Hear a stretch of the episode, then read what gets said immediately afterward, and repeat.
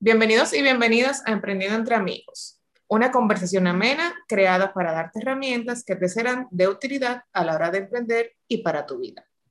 Te saludamos Mariel Frías Mejía, life coach, motivadora y marketer de República Dominicana, junto a Raúl González Acuña, emprendedor serial y conferencista desde Venezuela.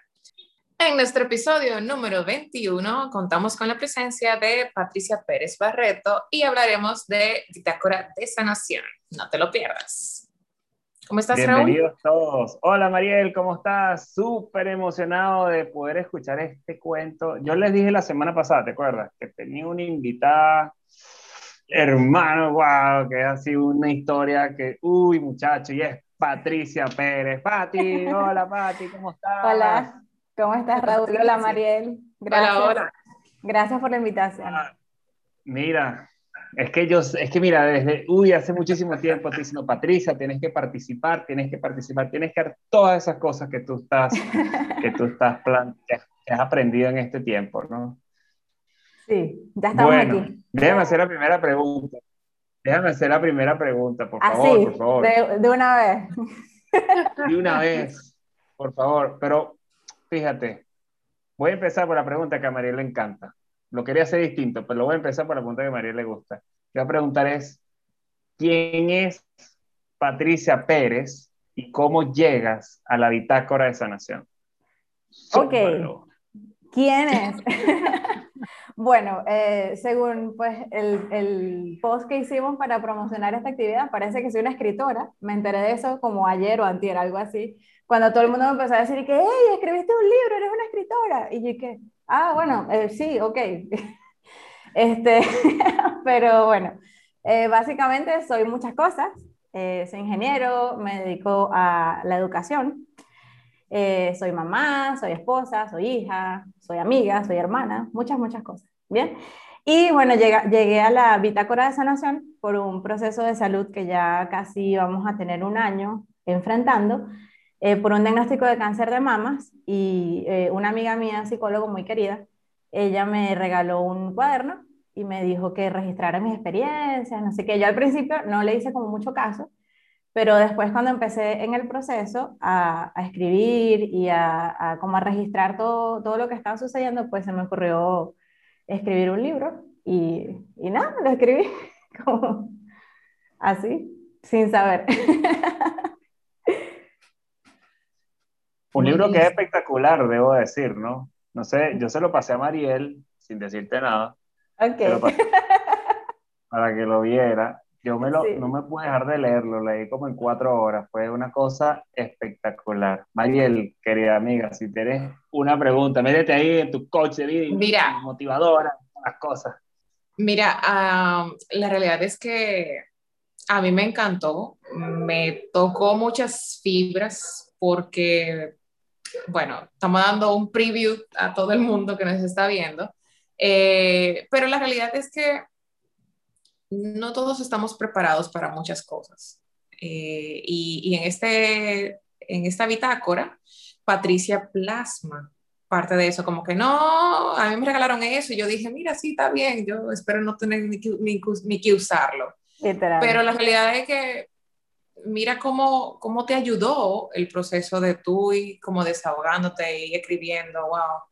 Entonces, a veces es como, ahí entra así la parte de coaching de, wow, no te cierres a las cosas, sino como que simplemente atrévete a experimentarlas y, y a vivirlas, porque hay que darse permiso para todo.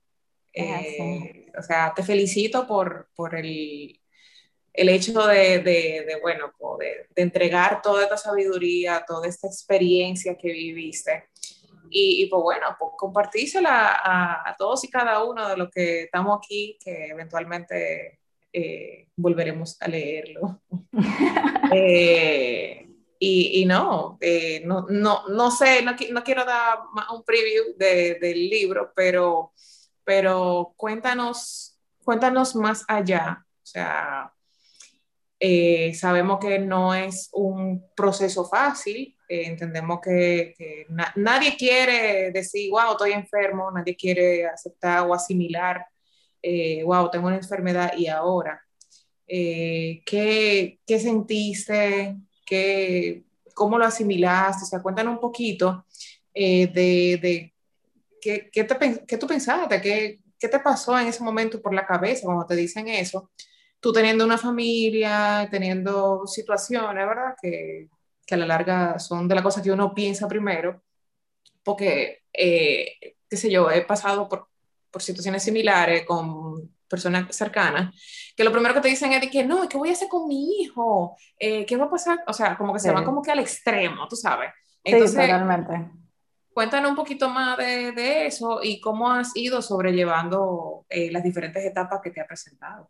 Ya, bueno, primero que eh, comentarte que el libro está en Kindle, en la aplicación de Amazon para leer y está gratis. O sea, ahorita está gratis porque la idea es esa, como que las personas lo lean. Y eh, yo creo que lo empecé a escribir sobre todo como para conectarme con todas esas personas que están lejos. Eh, o sea, no sé si sabes, yo eh, soy inmigrante, ya tengo como siete años, sí, en República Dominicana. Entonces, toda mi familia está en Venezuela o regada por el mundo. Eh, al saber la situación, sabes, todo el mundo como que te escribe, cómo estás, cómo va todo, pero estamos en la distancia. Entonces, de alguna manera, yo quería como que coger a mi familia y hacerla parte del proceso. Y la forma que, que encontré fue como, mira, voy a escribirle todo esto a ellos para que ellos vean que, que las cosas van bien, que, porque además hay como una manía de pensar que uno está ocultando información, ¿no? Tú le dices, no, estoy bien, me estoy recuperando bien. Ah, no me quieres decir para que no me preocupe. Yo, no, de verdad estoy bien, de verdad estoy bien. Entonces, déjame escribir, estoy bien cómo, como para compartir con toda esa gente que está, que está lejos, ¿no? Y también, aparte de, de la realidad de, de inmigrante, estábamos en plena pandemia. O sea, estábamos eh, como que en la, en la parte esta del, del, confinamiento, no sé qué, que no se reúnan, no salgan trabajando de la casa. Y todos los amigos que yo tengo aquí en, en el país, que son bastante, gracias a Dios, eh, tampoco podían estar conmigo. Entonces, este, realmente eh, los que más estuvieron conmigo en el proceso fueron los vecinos, que vivimos así como una callecita cerrada y los niños comparten eso, y nunca nos, nos dejamos de ver. O sea, como la familia, como que vivimos juntos prácticamente. Ah, sí, entonces ellos son los que están conmigo así en el día a día, pero había mucha gente por fuera pendiente y yo quería como, como transmitirles a ellos todo lo que, lo que estaba pasando. Eso por una parte. Y me preguntaste de cómo me sentí cuando leí todo eso. Bueno, este fue, o sea, yo lo tengo así como, como una película en mi cabeza, ¿sabes? Este, aquí no, los resultados no, no sé, o sea, aquí la medicina funciona muy diferente a lo que yo estoy acostumbrada. Entonces, eh, simplemente como tú vas al sitio, te dan una carta, tú la lees y no, y tienes cáncer y, no hay nadie ahí como para explicarte, para preguntarte, para, eh, eh, como que tú dices, ajá, ¿esto con qué se come? Entonces, eso fue un poco difícil, ¿no? Como, entonces, nada, lo, lo primero que yo hice fue ya va, pausa, vamos a ver qué vamos a hacer. Y buscamos un, un médico que está aquí en San Pedro, él se llama eh, Víctor Moreno. Es, un, es, una persona mayor, o sea, se ve que tiene mucha experiencia de esto. Y él, él me dio mucha tranquilidad, o sea, él se dio cuenta como que estábamos en ese momento de, de mi esposo y yo, eh, de que mira, esto dice que tengo cáncer y, y ajá, y entonces. Eh, y él nos explicó cómo era, o sea, cómo, cómo parece, es un cáncer muy común, el cáncer de mamas, lamentándolo mucho, entonces él nos dio como esa tranquilidad, como que mira, hay tratamiento, o sea, todo va a salir bien, lo que tienes es que ponerte para esto y ya, no, no, no va a ser... Entonces él como que me puso en ese, en ese camino de, de tranquilidad ese mismo día, porque el tema conmigo es que yo no espero una semana ni dos semanas. yo es ya que me tiene que ver el médico. Y fue, yo venía de Santo Domingo con el papel en la mano y buscando por teléfono quién me iba a recibir antes de llegar a mi casa con eso. Entonces, wow.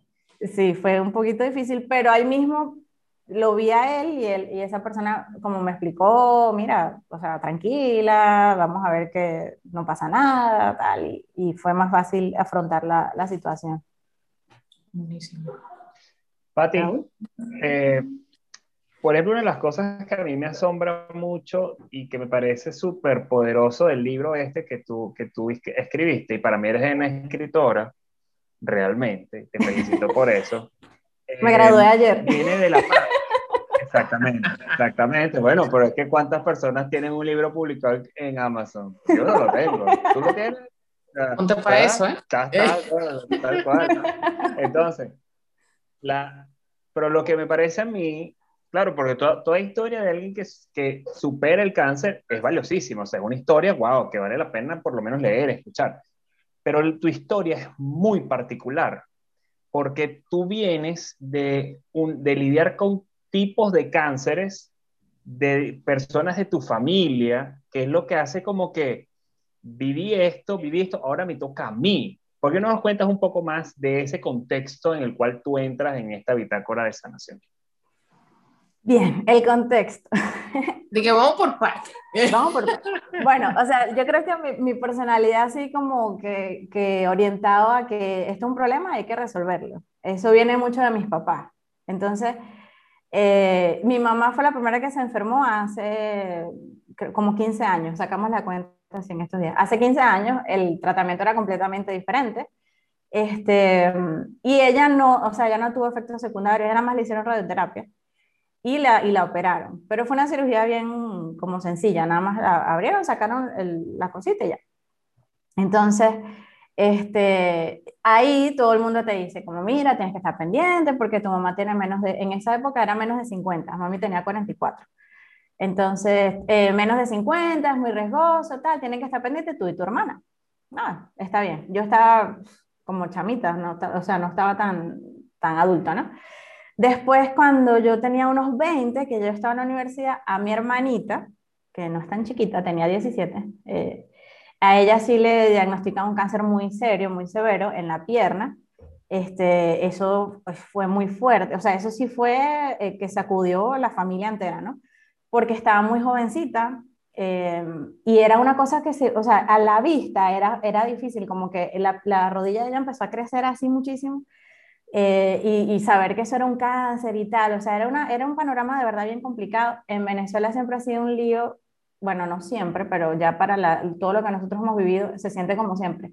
Siempre ha sido un lío con los dólares, con las cosas que vienen de afuera, este, entonces eso como que complicaba la, la, situación. Y, y bueno, esa experiencia sí me tocó muy de cerca pero no como paciente. O sea, lo que yo veía realmente era mi hermana eh, batallando. O sea, yo no siento que yo peleé con, entre la vida y la muerte. Realmente yo siempre he sentido que yo eh, voy a vivir. Pero lo de ella sí fue una batalla, eh, o sea, entre la vida y la muerte, literal. Entonces, este, eso yo lo vi como, como, o sea, como en tercera persona, ¿no? Como ella en su batalla y mi papá y mi, mamá eran los que, como que los, que, los principales cuidadores, vamos a decirlo así. Entonces, me, o sea, me, también me tocó ver cómo ellos sufrían, como los cuidadores, ¿no?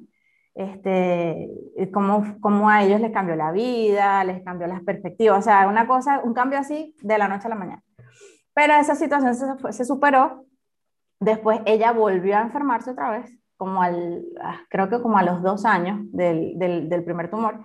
Otra vez hubo que salir corriendo, eh, ella la, la han tratado en Nueva York dos veces.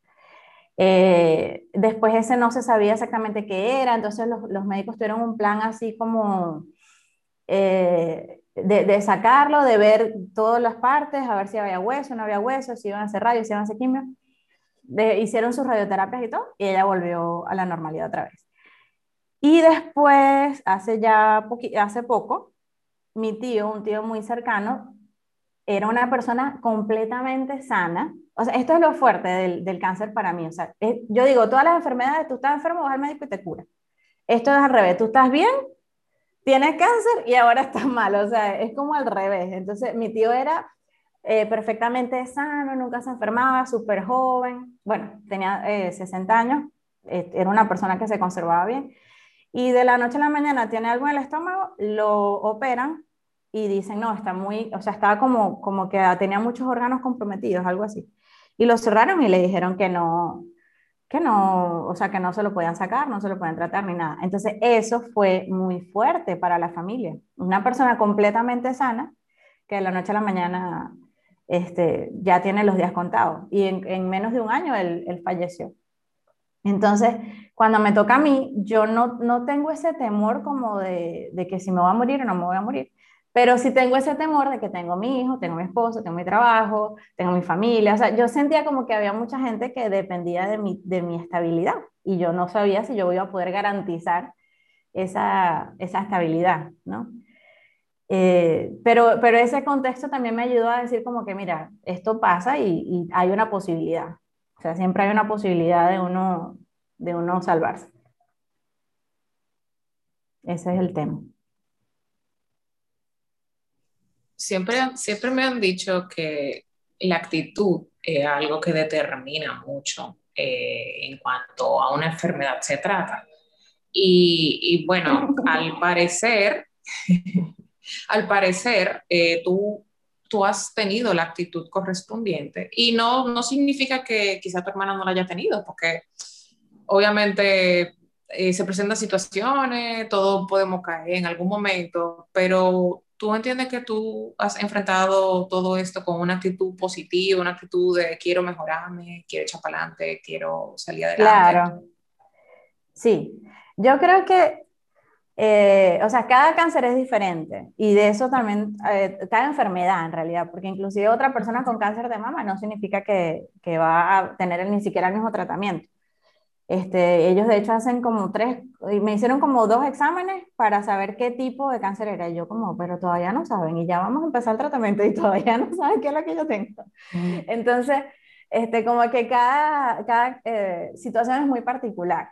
Yo, yo creo que mi hermana es una campeona, este, inclusive cuando nos enteramos la segunda, después de todo eso que pasó la primera vez, y cuando la segunda vez nos enteramos, ella, ella nos ve a nosotros que estamos como que, mira, esto no se puede. Y ella dijo, no, pero es que si yo lo vencí una vez, yo lo venzo dos veces, no se preocupen. No, eso no es nada. Y nosotros como, Dios mío, esto muy fuerte. Entonces, ella para mí realmente es súper un ejemplo, ¿no? De cómo, de cómo, de fortaleza, o sea, de la parte de, de como de tener esa, esa interés, esa voluntad. Ella para mí es un ejemplo. Y, y quizás la diferencia, bueno, es, es, la edad también. Yo tenía 33 años, yo tengo 33 años, no cumplió los 34 en junio, ¿se acuerdan de mí? y ella tenía apenas 17, o sea, es, es una, una, situación completamente diferente. Claro. Pero la actitud sí, sí lo es todo sí es, es, fundamental. Y la actitud, o sea, el tema con la actitud es que tú no lo haces por los demás, tú lo haces por ti mismo. Ese es el tema. Qué importante que tú digas eso. Sí. Fíjate que, sí. Adelante, amigo. Mira, Patti, que, que, una de las cosas que veo en tu libro que rescato muchísimo es, eh, comentas una anécdota del día que te están poniendo la quimioterapia y se cae la bolsa y la enfermera tú ves que es exactamente igual, que era una solución salina y era una ampolla que te la sacaba, ¿sabes? Sí. Y interesante el tema de las emociones y cómo tú mismo puedes programarte hacia ello. ¿Por qué no nos cuentas un poco más de esa, de esa experiencia que tú, O sea, con eso, con eso uno tiene como muchas teorías, como que te dicen, mira, que lo que tú creas es lo que importa, eh, las emociones, los pensamientos, eso en, la, en teoría se ve bien, pero en la práctica es otro tema. Entonces, eh, mucha gente te da como palabras de consuelo de que, ay, que piensa positivo, que, y no te lo hacen por mal, sino que, no, ¿qué te van a decir? Es como que no hay, no hay mucho que, que decirle a una persona en esa situación. Pero lo que estaba comentando Raúl sí me pasó que yo, ellos siempre me, me colocaban la, ellos primero te colocan algo como una premedicación, como antialérgico, un cóctel ahí de cosas. Y yo me duermo, yo soy una gallina, o sea, yo con un antialérgico ya, yo no supieron más de mí. Entonces yo me duermo así, pero profundo, pero eso que me tienen que despertar. Y, y ese, entonces cuando ella, la muchacha, la enfermera venía y cambia eso, cuando ya se gasta, ¿verdad? Y pone el medicamento. Y entonces yo en mi imaginación, yo digo, bueno, es un medicamento que es una funda, ese es el medicamento. Entonces, cuando empieza el medicamento a bajar, yo empiezo a sentir que me pica, que me arde, que ay, no, que sí, que esto, que mira, que aquí hay una cosita, que esto como que quema, esto como que tal. Entonces, un día ella, o sea, como que lo colocaron y, y quedó como, como inestable y se cayó y me despertó. Y yo, entonces ella vino rapidito, lo acomodó, no pasó nada. Pero yo me quedé despierta, yo no pude dormir más. Entonces me pongo, voy al baño y me pongo a leer la, la, la funda y dice, dice solución salina al 0.9%. Entonces, claro, yo entiendo las cosas de medicina porque me ha tocado ya ese proceso varias veces. Yo digo, eso es solución salina, es suero, o sea, eso no es nada. Y yo, ah, no, con razón. Entonces, en ese momento, que yo veo la funda, solución salina al 0.9%, y yo digo, a mí no me están poniendo nada. Con razón, con razón no me pica, no me arde, no me nada, es que no tengo nada. Entonces yo salgo del baño, no, que yo tengo una hora aquí, no me han puesto nada, pero que, o sea, y entonces ella me explica, no, es que eso es una, una, como una inyección y se diluye ahí y tal. Entonces yo después que la diluyo, la, la diluyo le pongo tu nombre y tal. Entonces yo, ah, ok. Pero lo que me impactó fue ese momento en el que yo me sentía perfectamente normal. O sea, mi cuerpo dijo, no tienes nada, no tienes nada.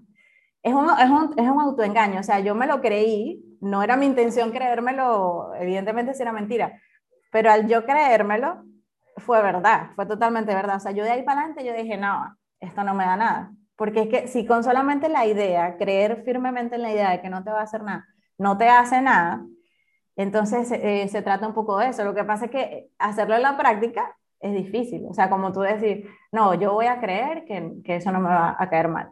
Pero es, siempre está como el subconsciente trabajando y, y, es un tema, ¿no? Pero me pasó y de ahí para adelante cambió todo. Todo, todo.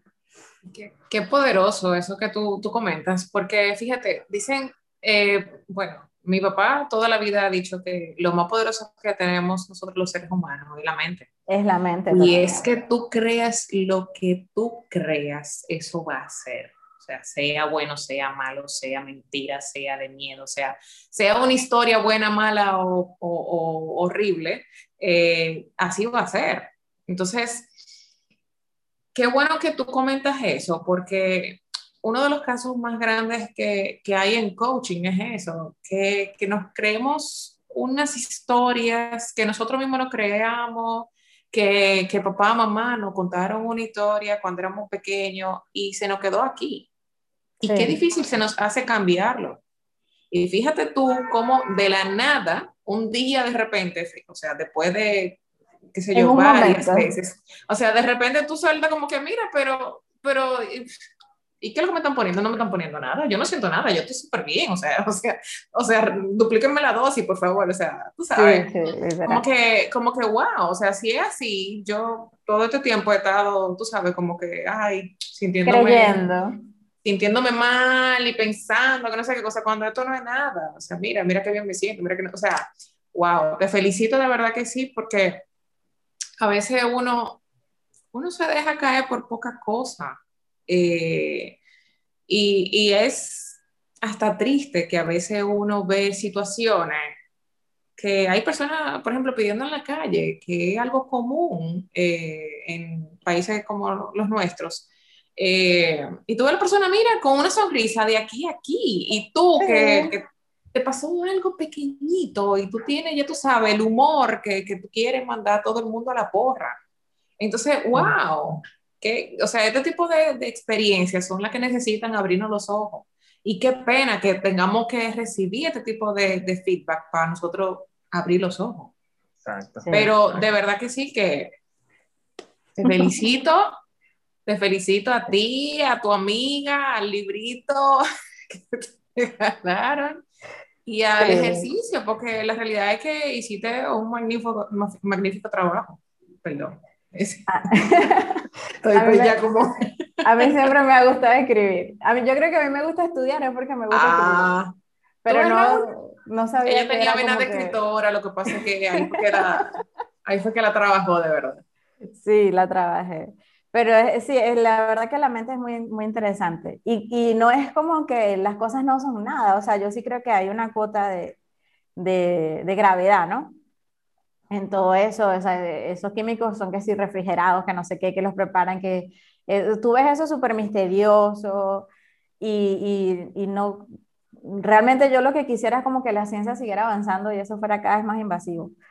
Eh, pero, pero también la cuota de la mente hay que aprovecharla al máximo. O sea, suponte que sea parte de la realidad y parte de lo que tú crees. Oye, lo que tú crees, aprovechalo, sácale el jugo.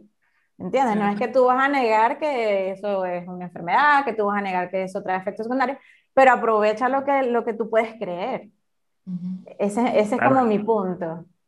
Correcto, esa, esa programación que tú mismo te hagas también vale muchísimo la pena. Exacto. O sea, tienes que aprovechar ese neurohacking que tú mismo te puedes hacer en vez de decir, no, es que yo estoy enfermo y no te puedes parar de la cama porque te sientes mal. No, más bien al contrario, prográmate que no estás enfermo, que no te sientes mal, que te sientes bien, que agradeces lo que tienes.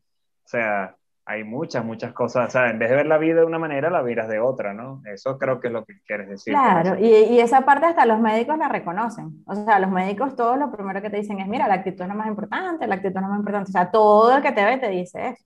Entonces, hasta ellos mismos reconocen la diferencia entre un paciente que, que lo toma con otra actitud a un paciente que ya que, que se, se, la echa a morir, ¿no? Entonces, eso, esa parte de acuerdo. Dime. Una pregunta que te hago, eh, por ejemplo, en tu libro que tú estás recomendando unos 10 pasos, ¿por qué no le comentas a, a nuestra audiencia ¿Qué le puedes recomendar tú a ellos en esas 10 pasos? Pueden ser resumidos, como tú quieras. ¿Qué, ¿Qué, le puedes dar tú a ellos de tu experiencia? Ya no, tres o cuatro para que lean el libro. Para que lean el libro, claro, claro. okay.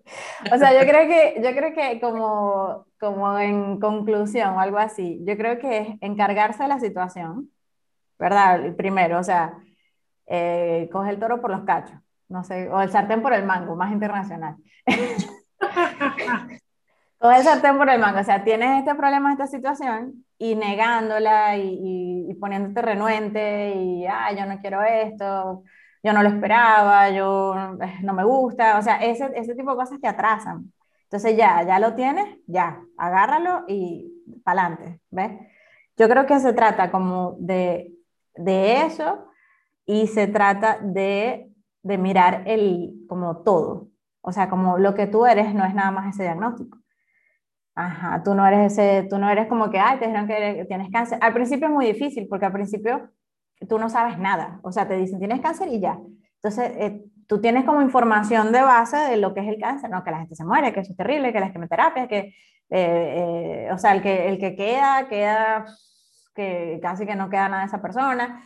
Entonces, tienes mucha información de base y, y, te lo dicen así y no, entonces ahí empiezas como a, a, desglosar la cosa, no, mira, tienes cáncer, pero no es tan grave, este, no, no ha salido del seno, eh, no es un tumor agresivo, eh, este, tú estás joven, eh, o sea, tú vas como viendo el resto de las cosas, ¿no? Pero al principio ya es una palabra ahí, aislada, y es lo que tú, a mí me pasaba mucho que yo me hice la biopsia y yo de verdad, yo no me angustié hasta que yo tuve el resultado de la biopsia en la mano.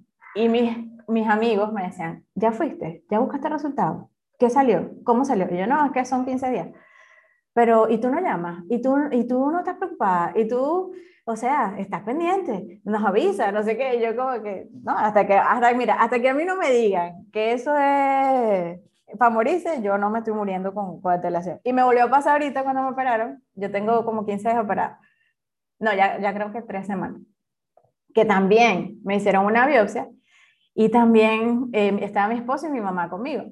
Entonces ellos dos estaban cuando el, el, doctor dijo que no, que estaba bien todo, que no se había pasado la axila, o sea, que la noticia era buena. Ellos, ay, qué alivio, que no sé qué. Y yo, pero ustedes mortificándose por eso antes de tiempo. O sea, esperen que le den la mala noticia para mortificarse. Pero, pero antes no. Entonces, yo, yo como que me la había tomado así, ¿no? Entonces, yo creo que es encargarse, volviendo al tema, que me fui, encargarse del de, de, lo que ya, lo que te tocó, ya cógelo por el mango y encárgate de eso. Busca las herramientas, busca los médicos, lo que tengas que hacer.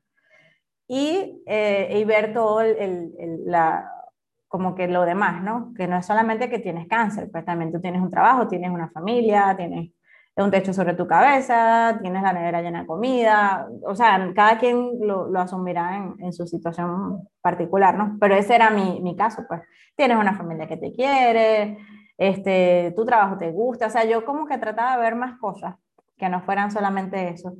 Y entonces eso te ayuda, porque tú te das cuenta que esa es una partecita de tu vida que hay que atender, pero no es tu vida, no lo hagas tu vida, porque esa al final es tu decisión. O sea, yo creo que se resumiría como en esas dos dos cosas.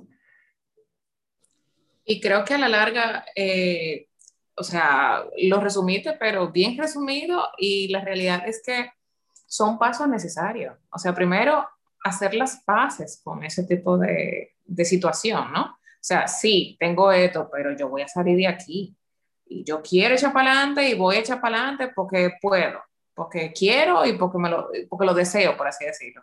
Para mí. Claro, eh, muchas veces, y fíjate cómo lo que tú contabas de, tu mamá, tu, tu, esposo, o sea, son situaciones que muchas veces uno está en paz y que el otro te saca, porque, porque simplemente ellos están ya en una etapa número 5 y nosotros estamos en la etapa 0, quizás. Y pasen todo. Y me remito nuevamente al famoso libro de los acuerdos. O sea, no asumas, no te adelante. O sea, Eso es difícil de lograr. Eh, no es fácil, no es fácil hacerlo, pero, eh, ¿qué te digo? Hay Cuando tú lo haces. Hay que cogerlo con calma, exacto. Cuando tú lo haces, ya tú, tú estás en otro mundo, pero literal, ah, muchas veces nos pasa, porque como seres humanos siempre estamos pensando en qué va a pasar si, o qué pudiera pasar si no hago esto, y ese tipo de cosas. Yo realmente insisto, te felicito por la forma en que tú has enfrentado todo esto. Eh, sé que son momentos difíciles, pero está definitivamente comprobado en que hay personas que la enfrentan de una buena forma y hay personas que no le, no, quizás no la, no la enfrentan de la forma correspondiente y no tienen la ayuda, o sea, no se dejan ayudar. Porque, Eso, sí porque eh, conozco casos eh, de personas que realmente, bueno, quizá como le pasó a tu tío, no sé, no sé cuáles fueron las circunstancias, eh, si quizá él no se hacía un chequeo regular, porque si bien es cierto, es muy bueno hacerse su chequeo a tiempo y demás, porque las cosas que se detectan a tiempo siempre son, vamos a decir, tienen solución. Mejor de, de resolver que, que las que se detectan muy tarde. Eh, todo es un misterio, eh, así que no, no le voy a decir nada porque tampoco soy doctora, no somos doctores aquí, es importante que quede la cláusula. Sí. pero, pero sí, definitivamente la actitud ah, da mucho y el hecho también de tener información, como bien tú dijiste, eh, porque hay muchas personas, me duele la cabeza, déjame buscar en Google qué pasa porque me duele la cabeza, déjame ver ah. qué pasó con esto. Y claro, la época de la digitalización es muy buena, pero hasta cierto punto, porque tú tienes tanta información que tú, tú te, te comienzas a navegar y descubres muchísimas cosas y tú comienzas a hacer de tu mundo, de que bueno, de ahora y que no sé qué cosa y qué va a pasar. Entonces, siempre es importante tener un médico de cabecera, eh, sea donde usted vive, donde, donde vivió, de donde es, ese tipo de cosas, porque a la larga son personas que te van a, explicar, te van a decir, puede pasar esto, puede ser esto. Como bien tú dijiste, el hecho de tú tienes tal edad, eh, todo te va a ayudar, lo pro, lo contra, lo quizá, o sea, es muy importante. Yo soy muy partidaria de ese tipo de cosas, de tener todas las informaciones a disposición, porque a la larga es como que, bueno, está bien, entonces si yo no quiero hacer el procedimiento, ¿qué pasa si yo no lo hago? ¿Qué pasa si yo lo hago? O sea, todo ese tipo de cosas y oye, estoy feliz de haberte conocido. Gracias Raúl, por la invitada. estoy en deuda, estoy en deuda. Te lo dije. I told you. I told you, my friend. Mira, yo, yo creo que, o sea, yo creo que el tema es eh, la prevención. No la, no la terminamos de comprender cómo es. Y a veces prevención no es como que anda paranoico y que, ay, voy me voy a chequear porque ahora sí, ahora sí me va a salir. No, que ahora sí, me voy a hacer la sonografía porque ahora sí, ahora no, es que ya tengo años que no me la hago, imagínate si yo tengo algo ahí. O sea, la prevención no es como que tampoco está paranoico con esa situación, pero hay que, hay que atenderse de todos los puntos de vista. O sea, desde lo que tú comes hasta lo que tú piensas. Entonces, la prevención va mucho, va mucho en función a eso, ¿no? Como que, este, eh, yo, yo tampoco, es más, eh, esto va a ser, yo sé que viene otra batalla porque yo después que yo me, me, ya me den remisión, creo que se dice, cuando ya uno le dan... Correcto. Vive tu vida. Bueno, después que a mí me digan, vive tu vida, yo voy a vivir mi vida. Y yo sé que va a ser difícil con el entorno, como que mira, ya a ti te dio, y tienes que estar pendiente, y tal. Ahí yo sé que ahí viene otro, otro conflicto. Porque o sea, pasa mucho eso, como que la gente se carga de lo que podía pasar malo y entonces, y la prevención no va en función a eso, de estar pendiente de lo que te va a pasar, sino que la prevención va en función de, de estar tú tranquilo, de vigilar lo que comes, vigilar lo que piensas y lo que haces. O sea, como que trata de llevar una vida, ¿sabes? Normal dentro de sin tanto problema, sin tanto, tanta situación. Fíjate, el, el, libro que tú me, me regalaste, Super Life, de Darren Olin, una de las cosas que tú lo mencionas en tu libro, eh, una de las cosas que, y ese libro yo salgo casi que se lo regalé a Andrea, lo es súper buena, es súper buena. Y, y, él dice unas cosas muy, muy interesantes y también muy, son muy sencillas. O sea, primero, come bien, no estés comiendo esas, esas cosas malas que venden por ahí. Así que olvídate de las calles del hambre, perro caliente. Todos sabemos cuáles son. Ajá. ¿Verdad? No quiero, exacto, todos que son las más sabrosas. Mm. Tienes que no, tal vez no necesariamente comértelas. Este, oye, que te oxigenes, mantente hidratado y lo más importante, mantente alcalinizado. ¿Por qué? Porque cuando tú te estresas y estás con el pensamiento negativo, se te acidifica el cuerpo y eso aumenta, si tienes algo por ahí, porque el cáncer está en todos nosotros. O sea, el hecho de que te da cáncer no es es que como un virus que se te metió tipo COVID, no, es que eso está ahí, pero de repente tu cuerpo dejó de, de, tenerlo y empezó a crecer, pues. Tanto así, y discúlpame que te interrumpa, que las pruebas genéticas que hacen, yo pensaba que era, no, el gen que hace el cáncer, no. Lo que te prueban es el gen que destruye el cáncer. Y si tú tienes anomalías en el gen que destruye el cáncer, entonces lo, lo, lo, produces, pues. O sea, fíjate, tanto así que lo que estás diciendo es que no te prueban es si, no, a ver si ella da cáncer o no. No, es para ver si tú tienes en tu genética la posibilidad de destruir los cánceres que todo el mundo produce. O sea, entonces fíjate qué interesante esa parte, cómo tú puedes tú como persona tomar las riendas de tu vida, que es lo que este señor dice, lo que tú estás diciendo en tu, libro, ¿no? O sea, toma las riendas, vive conscientemente y mantente positivo hacia las cosas, ¿no? Y, haz lo que tengas que hacer. Ahora, bueno, yo antes de todo esto, y creo que ya no estamos, ya estamos por terminar, ya estamos casi cerca. Eh, no. estamos demasiado bueno. Pero mira, yo antes de hacerte una de, de mis últimas preguntas es, yo te quiero felicitar porque adicional a todo lo que Mariel te ha dicho, de verdad ha sido, te ha caído a flores, como nos decimos nosotros por acá en Venezuela. Eh, yo creo que tú eres la definición clara de lo que se llama la antifragilidad. Y ese es un término que la gente no lo usa mucho. Ahorita usamos mucho resiliencia, hay que ser resiliente, hay que ser resiliente, pero ¿qué? ¿Resiliente es aquel que se resiste o, digamos, se adapta mejor al cambio que viene, pero el antifrágil es aquel que se fortalece de las crisis. Y yo creo que tú eres una persona antifrágil. ¿Por qué? Porque todo esto ha salido y sacaste ese super libro, ¿verdad? estás dando esos 10 pasos que me parece son geniales, que todas las personas deberían leer para que estén claros cómo llevar su vida. Así que, congratulations por eso, my friend, de verdad. Genial, ¿no? Me Ahora, ese tremendo piropo. Exacto. Pero viene, viene, la, viene mi pregunta. ¿Qué le recomendarías tú a las personas que nos están viendo? O sea, ¿cuál sería tu recomendación así clave? Y me imagino que María tendrá alguna otra pregunta por ahí. Recomendación clave, uy Dios, mira, soy escritora y ahora doy recomendaciones. Claro, bienvenida a la vida pública. Estoy mejorando. Mira, recomendación de pana, vayan a psicólogo. Porque uno no sabe que tiene todas esas cosas en su, en su subconsciente y en su cabeza. O sea, tú no, tú, no, tú no sabes qué es lo que hay en ti que te hace ser de la forma que eres y que te causa problemas. Entonces yo, o sea, yo lo trabajaba mucho con la religión. Yo siempre he sido una persona muy religiosa. Eh, y es como que tengo que ser buena, tengo que ser buena, pero a la fuerza. Y sin, y sin a veces preguntarte, mira, pero ¿de dónde viene quizás ese egoísmo? ¿De dónde viene esa ira? ¿De dónde viene esa hasta eh, gula? Porque yo también tengo problemas con, o sea, yo, yo leo muchísimo esto, es porque, porque yo vengo arrastrando también un problema de obesidad toda mi vida, que tú dices, bueno, pero ¿de dónde viene? O sea, ningún nutricionista da, da conmigo, es una cosa increíble.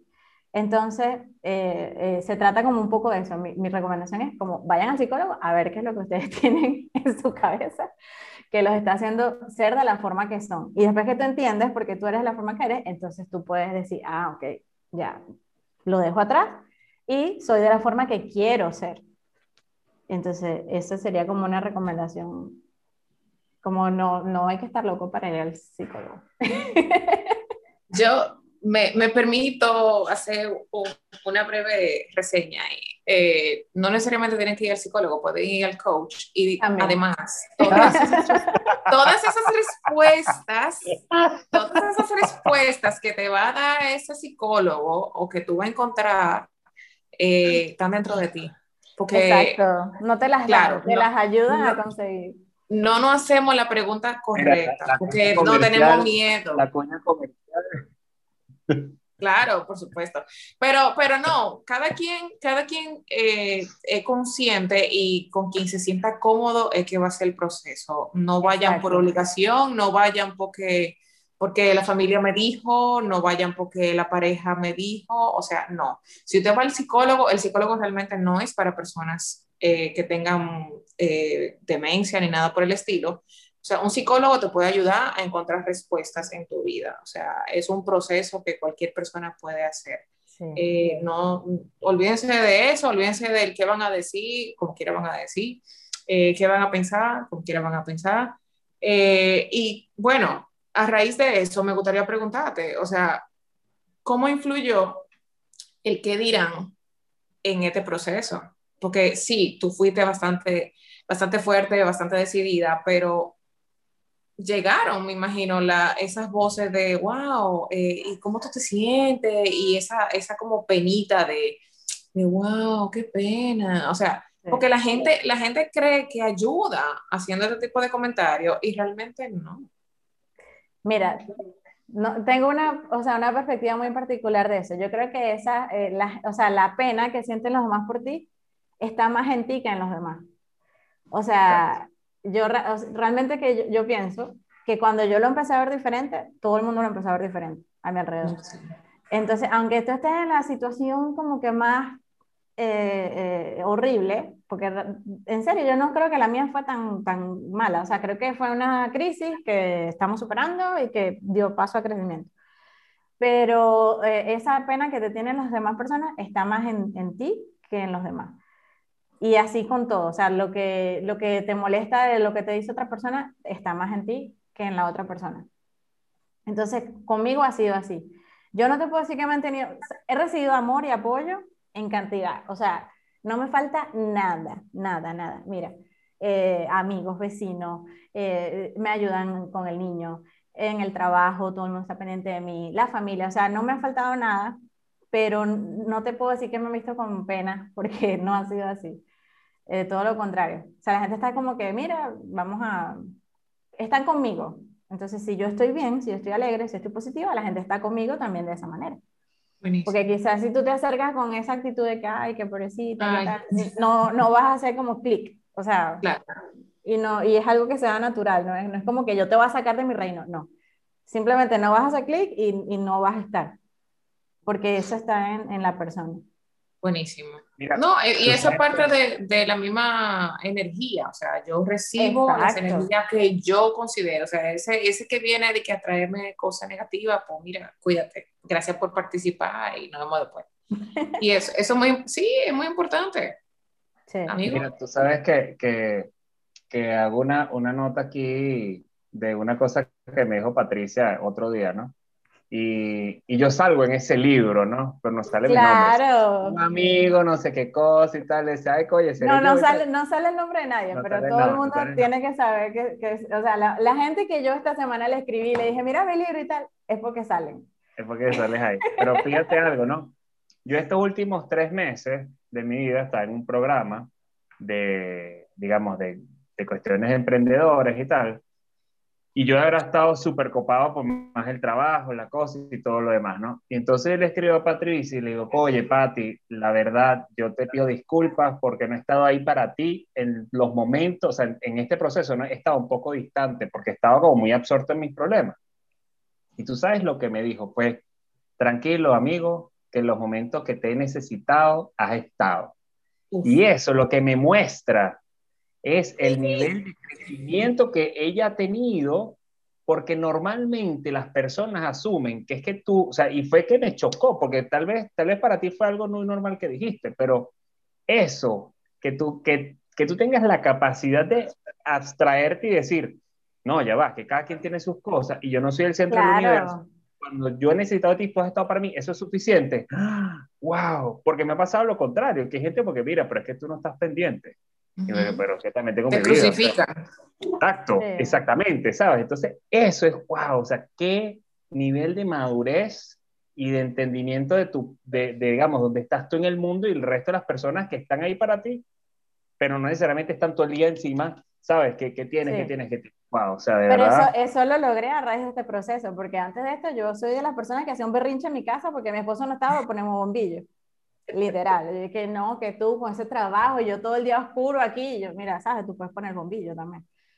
Entonces, yo lo aprendí fue a raíz de esto porque, y para él ha sido, él, él empezó un trabajo nuevo, por decirte un mes, antes de, de, de salir yo con, con ese diagnóstico y el trabajo no es súper demandante, o sea, él tiene que aprender mil cosas, tiene un horario como todo el día y toda la noche, es una cosa increíble.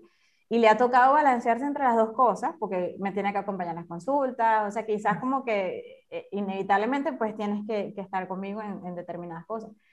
Y yo al principio decía como que no, o sea, este trabajo increíble, o sea, no, yo necesito que estés aquí.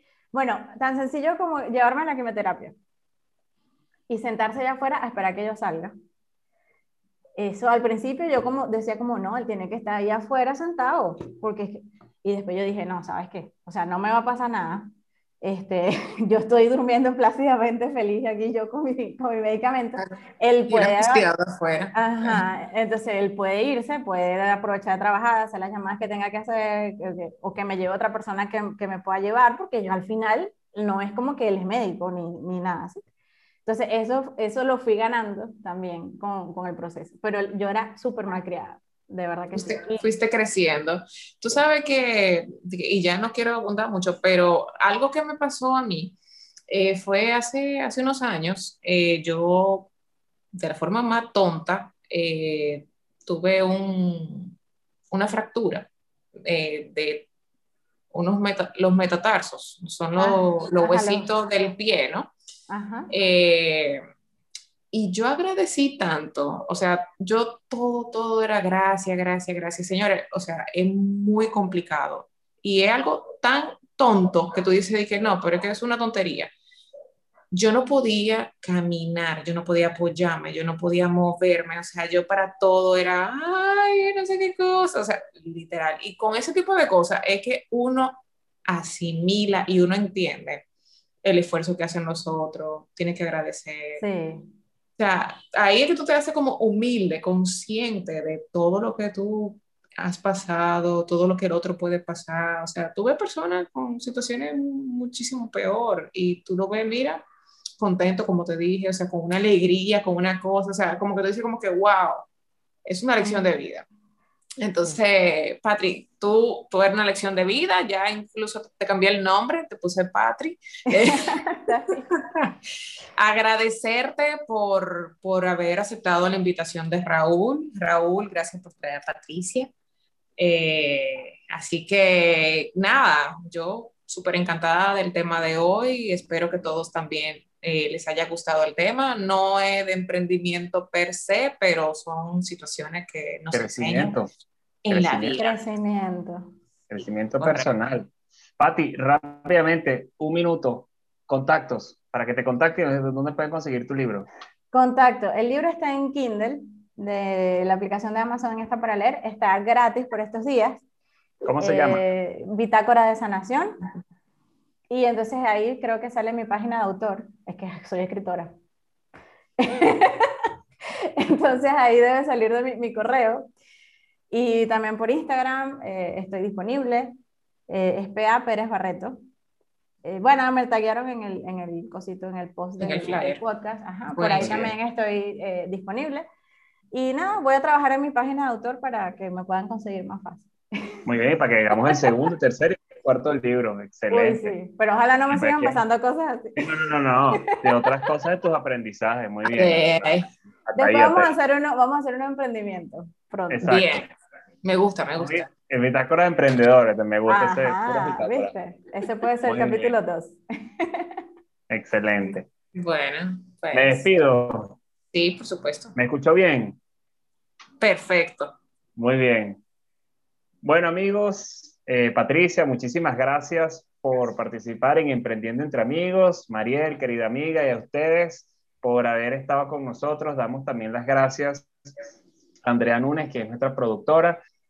Y les doy los últimos datos, es que puede contactar a Mariel, que es marketer, conferencista, motivadora y coach de vida, por arroba Mariel Frías Mejía en Instagram y su servidor, un emprendedor serial, por arroba González Acuna en Instagram. Nos despedimos. Las quiero muchísimo. Hasta la próxima.